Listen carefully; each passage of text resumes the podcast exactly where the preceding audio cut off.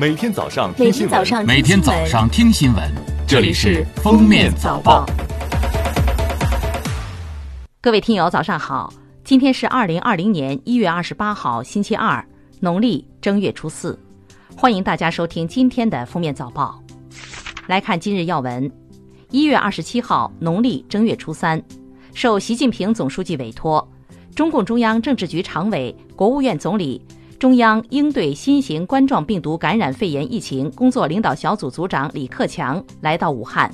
考察指导疫情防控工作。看望慰问患者和奋战在一线的医护人员，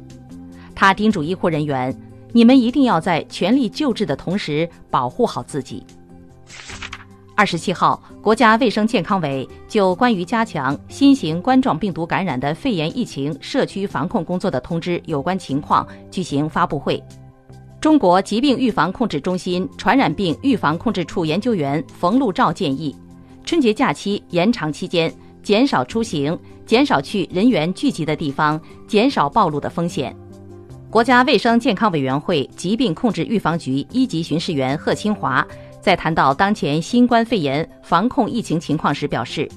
农村的医疗条件还相对比较差，成为眼下防御战的薄弱环节。在回答艾滋病药物用于新冠肺炎治疗相关问题时，他表示，国家卫健委已经有一些安排。国家发展改革委紧急下达中央预算内投资三亿元，专项补助收治新型冠状病毒感染肺炎患者的武汉火神山医院和武汉雷神山医院项目建设，重点用于购买重要医疗设备，为实现集中患者、集中专家、集中资源、集中救治提供设施保障。一月二十七号，财政部、国家卫生健康委下达二零二零年基本公共卫生服务和基层疫情防控补助资金九十九点五亿元。财政部、国家卫生健康委要求，二零二零年新增的补助资金全部落实到乡村和城市社区，主要用于应对新型冠状病毒感染肺炎疫情的防控工作。任何地方和部门不得擅自截留、挤占、挪用或改变资金使用用途。下面是热点事件。二十七号，武汉市文化和旅游局发布致兄弟城市旅游行业同仁的一封信，文中指出，尚有四千零九十六名武汉游客仍在境外，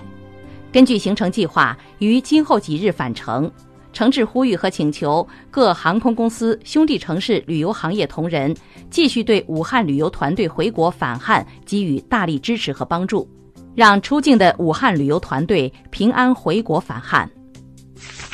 湖北省公安机关出入境管理部门已暂停受理普通护照和往来港澳通行证、往来台湾通行证以及往来港澳台签注申请。